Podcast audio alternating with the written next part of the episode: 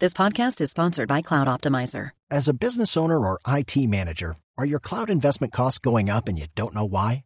It's time for Cloud Optimizer. As you migrate your business to the cloud, what you're spending and why you're spending it can get a little hazy. But Cloud Optimizer clears up the mystery and puts the cloud to work for you.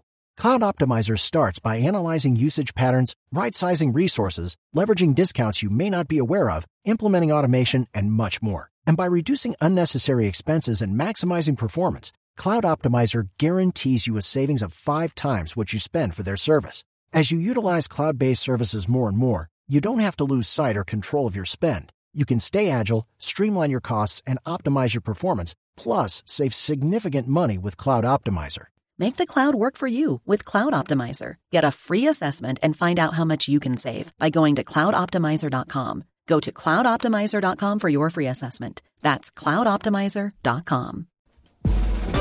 Ricardo Ospina es periodista. Está en Mañanas Blue. Son las 6 de la mañana y 29 minutos. Uno de los pilares de la Administración de Justicia es que debe ser pronta y cumplida. Su importancia es tal que es un principio consagrado como derecho fundamental de los ciudadanos.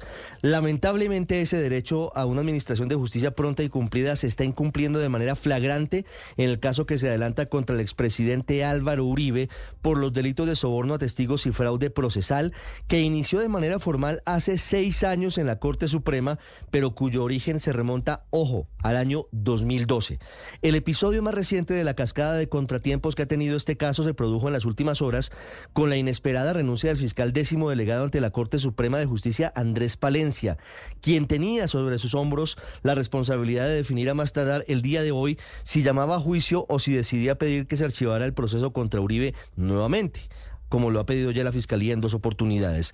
Aunque el argumento para esa renuncia, no solamente al caso de Uribe, sino a su cargo como fiscal delegado ante la Corte, tiene que ver con razones personales vinculadas con la salud de su familia, queda un mal sabor de boca frente al hecho de que la salida de Palencia se produzca cuando se le cumplió el plazo para definir el futuro del caso Uribe, escenario ante el cual quedan varias preguntas sin resolver. Ahora, un nuevo fiscal, Víctor Salcedo, tiene en sus manos todo el expediente a partir de ahora, según la teoría de la Fiscalía, comienzan a contar 90 días hábiles para que conozca el caso y defina si acusa o pide archivar el proceso contra el expresidente Uribe.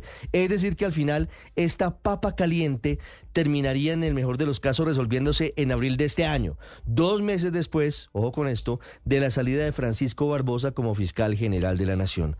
Las víctimas consideran que no hay más plazos y que hoy deberían definirse plenamente el caso Uribe, ante lo cual el Tribunal Superior de Bogotá tendrá la última palabra.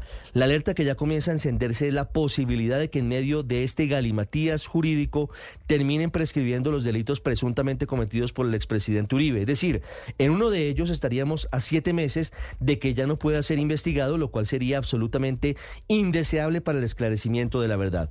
Hoy, casi una década después de ocurridos los hechos que investiga la justicia sobre la presunta manipulación de testigos, en la que habría incurrido el expresidente Álvaro Uribe para evitar que lo vincularan con grupos paramilitares, el país necesita conocer la verdad y por lo tanto se deben dar todas las garantías a los funcionarios que investigan el caso para que adelanten su labor investigativa y judicial y le digan al país, sin sesgos políticos o ideológicos, si Uribe es culpable o es inocente. No más dilaciones.